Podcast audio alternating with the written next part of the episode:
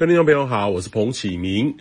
今天还是受到大陆高压东移，台湾附近显著的偏东风吼，刚好配合东边的水汽，东半部持续有降雨，那西半部呢则是云多偶飘雨哈。那北部反而比较晴朗，呃，偶有一些局部的阵雨，南部呢则是多云时晴偶阵雨哦。那温度上呢还是维持的西半部二十到二十六度，东半部二十到二十三度，东西两边的差异哦。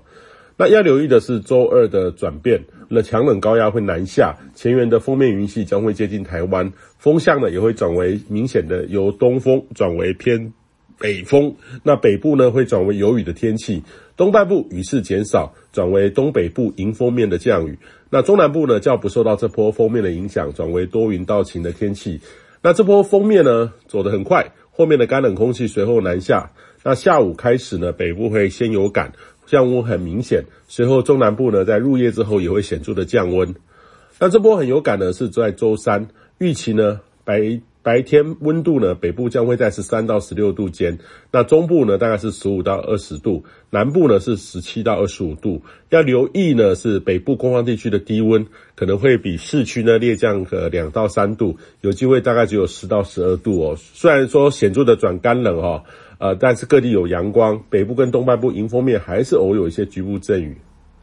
那周四到周六呢，还是这波冷空气势力影响的时间哦，要留意哦。呃，还是有一些冷空气会后续的补充，可能周五到周六的清晨，如这个冷，除了冷空气之外，加上这个干冷的辐射冷却效应，有机会创下新低温的记录。北部的市区可能会跌到十三到十四度，空旷地区十到十二度，部分很极端的空旷或丘陵的地的郊区侧站呢，可能跌到十度以下的低温。那整体而言呢，这波冷高压的强度呢，跟十一月的前两波很接近。不过就延伸的势力来说的话，强度略强，持续时间也比较久，加上偏干冷，辐射冷却的效应是很明显的，很有机会在许多地方成为今年十二月入冬的新低温的记录哦。务必要注意穿着还有健康，